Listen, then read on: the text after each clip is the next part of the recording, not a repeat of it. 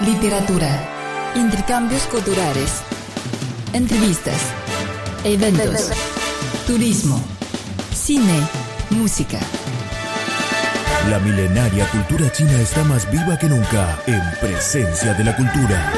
Con la participación de Vivian Li, Adelina Luo Juan y Mauricio Vergara.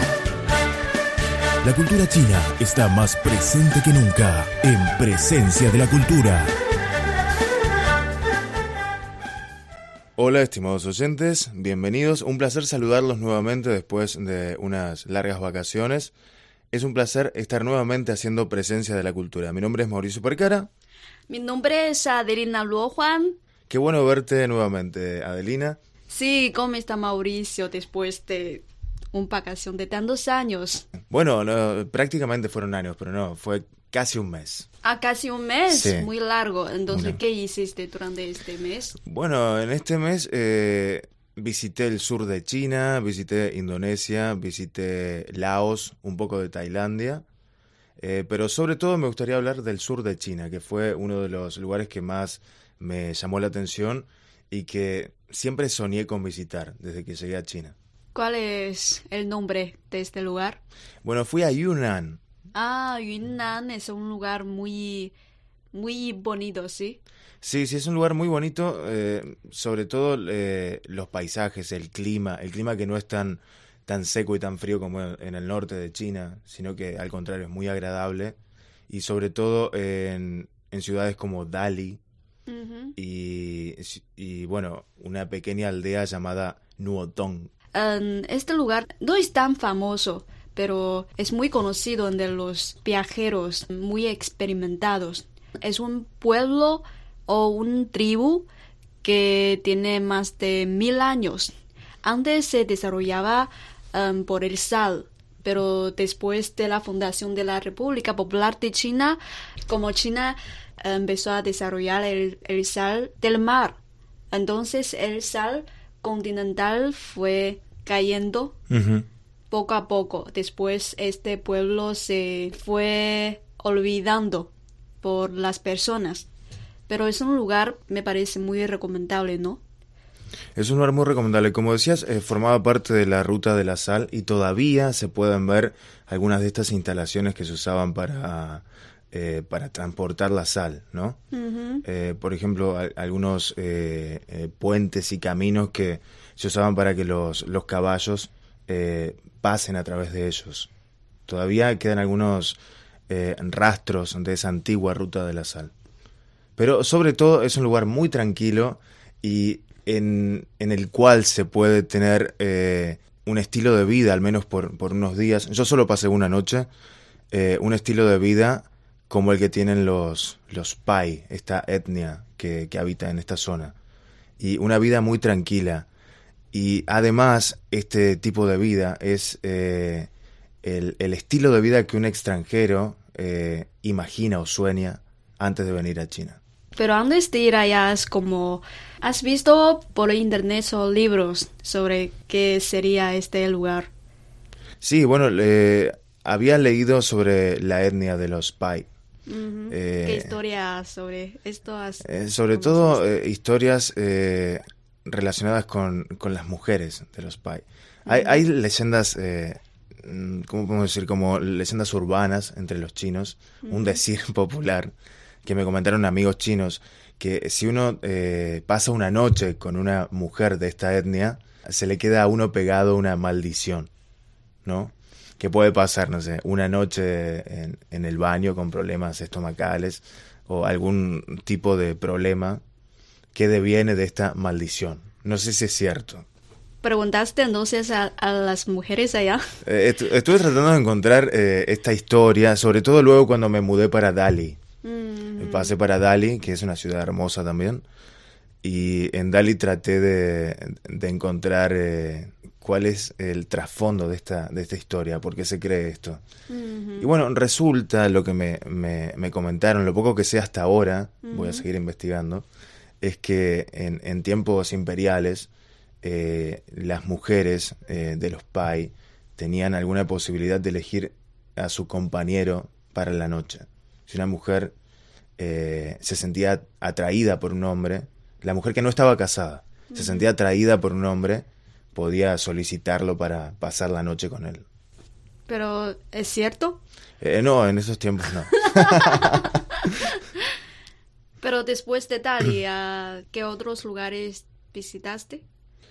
Bueno, después eh, de Dali, bueno, en Dali fui también al, al lago Arjai, que es, Ah, sí, el lago creo que Arjai, es, sí. es el lago más hermoso de China. de Más que hermoso de China. Sí, de los que vi hasta ahora, sí.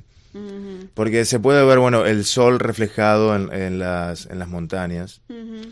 Eh, bueno, es una sensación, es gigante también. El agua parece agua de mar, no parece agua de lago. Sí, es, es muy azul, sí. Sí, y además el, las olas dan la sensación de estar eh, viendo las olas de Indonesia. Mm. sí. Entonces esto es muy, muy interesante. Lo recomiendo mucho. Iré. sí, tenés, tenés que ir. Y luego también eh, algo que me gustó mucho es eh, eh, la calidez de la gente. Sobre todo en Dali. Luego fui a otras ciudades que tanto no me gustaron como Kunming o Lijiang, que son ciudades muy lindas, pero quizás uno se siente eh, muy atrapado dentro del círculo turístico. ¿Sabes cómo es? O sea, gente vendiéndote cosas en la calle, eh, tratando de cobrarte precios más caros, que no sucede eh, solo en China, sino en todo el mundo, en cualquier Sí. sitio turístico. Entonces, eh, no, no me gustó tanto ir a Kunming y luego ir también a, a Lijiang. Pero Dali, eh, mencionaste la calidez de la gente. Eh, ¿pue- ¿Puedes contarnos los detalles? ¿Cómo te sientes tanta calidez de la gente? ¿Te hablaban mucho o una familia te invita como a visitar su casa? Eh, bueno, sí, a- eh, la gente que conocí en Nuotong, Ajá. eh, luego me la encontré también en Dali.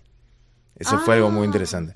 No, era, no eran solo eh, Pai, de la etnia Pai, sino también eh, Han, eh, de otras etnias, ¿no? Había una mujer de Sichuan, como, Ujú. como vos. Eh, y bueno, eh, pasamos momentos cenando, visitando lugares. Bueno, uno de estos chicos era de Kunming, que fue como mi guía en Dali. Nos Mm. encontramos de casualidad y, y fue, fue mi guía. Y luego otra gente que conocí, hay algunos extranjeros también en, en Dali. Eh, como estaba viajando por el sur de China, traté de estar fuera de lo que son los extranjeros, de mantenerme alejado y pasar más tiempo con los chinos. Pero también había algunos extranjeros y eh, extranjeros que se dedican a cosas como artesanías, españoles haciendo artesanías, que es algo que en Beijing, por ejemplo, es muy difícil de encontrar. Siempre un extranjero tie- está trabajando en, bueno, o, o una radio o una embajada o estudiando. Es muy difícil que un extranjero tenga ese tipo de, Arte, eh, sí. como sí, haciendo arte o, o trabajos que son como en Argentina decimos curros, ¿no? Que necesitan más inspiraciones. Eh, sí, sí. o trabajos como no tan eh, no tan fijos, no tan burocratizados, Ah, ¿no? sí, sí, sí, sí, sí, entiendo. ¿Qué te parece la comida en, en Yunnan? Bueno, en Yunnan me, me pareció eh, todo muy rico, pero sobre todo este el plato que te comentaba, Sí, mi xian. mi xian. Sí, eh, fideo de arroz. Sí, muy, es muy conocido. Sí, además eh, da, da la sensación de estar comiendo un fideo que es de trigo, a pesar de que sea de, de arroz. Eh, por, no sé si será por el tipo de condimentación que se le pone. A veces es muy picante también, pero un picante que es muy, eh, muy rico y muy fácil de, de aceptar por alguien que no está acostumbrado al picante, como yo. Eh, no como los platos de Sichuan, por ejemplo, que alguien que no está acostumbrado a comer comidas picantes eh, siente un rechazo hacia algunos platos de Sichuan. Sobre todo este, el- la pimienta de Sichuan. Sí. Ah, cuando llegaste a un restaurante local, ¿cómo pidiste comida? Eh, yo siempre pregunto qué es lo que te gusta al, al camarero, ¿no? En chino, sí. En chino, sí. Bueno. Ah, ¿entienden lo que, lo que dije? Eh, bueno, ahora sí me entienden. Ah, Hace un año no. muy bien, también viajar es una buena forma Sí, de sí. mejorar tu chino. Bueno, y además de que- Directamente. Algo, algo que facilita la comunicación es que el Putonghua en el sur de China, o también en Guangdong, o en muchos otros lugares, no es el idioma nativo de un chino. ¿no? Entonces, eh, creo que comprenden mucho más fácil a un extranjero. Eso hace que, hablando putonghua, por ejemplo, con gente de Guangdong que me encontré en Lijiang, pudimos hablar de prácticamente cualquier cosa. Mm, Pero a la gente de Lijiang eh, me costaba mucho entenderles. Sí, porque ellos hablan su dialecto. Sí, y bueno, se hacía muy difícil. Eh, pero bueno, sí, eh, viajar por China es la mejor forma de aprender chino. Sí. Mm. Pero viajaste solo, ¿sí? Sí, sí, viajé solo. ¿Disfrutaste? Sí, porque viajando solo se conoce a mucha gente. Se conoce... Bueno, te comentaba antes de... Conocí a un ciclista que estaba recorriendo eh, Asia en bicicleta. Eh, no sé, conocí gente trabajando en un hotel. Conocí extranjeros haciendo artesanías. Conocí chinos de diferentes etnias. Eh, la verdad que es una experiencia fantástica, viajar solo. Porque es como que te obliga a conocer gente. Sí, Sí. sí, tienes que hablar, Sí, tienes sí, que hacer esto. No, no puedes depender de nadie. No, eso, eso es muy bueno. Al principio tal vez asusta un poco, o, o es algo como excitante, ¿no? ¿Has viajado sola? Ah, ¿Yo? Sí. Ah, sí, a Fujian. Fujian, ah, Fujian. no, no, no fue. ¿Qué tal? ¿Qué hay en Fujian? En Quanzhou em, también es, un, es una ciudad muy antigua. Antes era el punto inicial de la ruta de la seda marítima. Entonces fui allá y visité el museo. Y después fui a Xiamen. Xiamen es conocido en China por ser parques sobre el mar. Mm. También vale la pena visitar si tienen interés. Y cuando una, una china viaja sola por China, eh, ¿tiene problemas al comunicarse? No, No, por los dialectos. Es, un- es, un- es una lengua Mm. que se puede usar en todo el país. Sí. Quizás no, no hablan mandarín, pero entienden y pueden hablar. Sí. Entonces aprender mandarín es muy bueno. Sí, sí, es muy bueno. Sí, para viajar en toda la China. Sí. I don't know why I keep moving my body.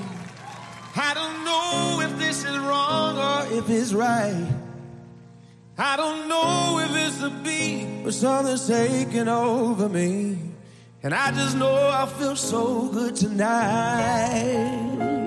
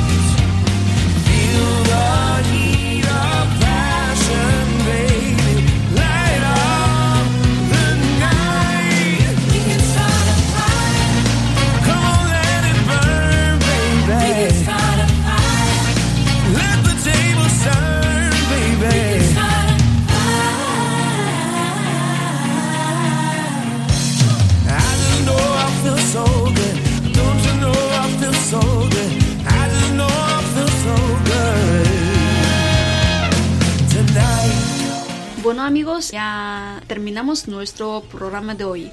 En los siguientes programas Mauricio nos seguirán hablando sobre su viaje no solo en China, también en otros países de Asia. Si les interesan, pueden seguir acompañándolos. Sí, seguiremos en los próximos programas hablando de hablando de nuestras vacaciones, de los eh, lugares que hemos recorrido y también eh, pueden seguir en la página de Facebook de CRI en español y ver algunas fotos sobre estos viajes. Bueno, hasta luego. Hasta luego.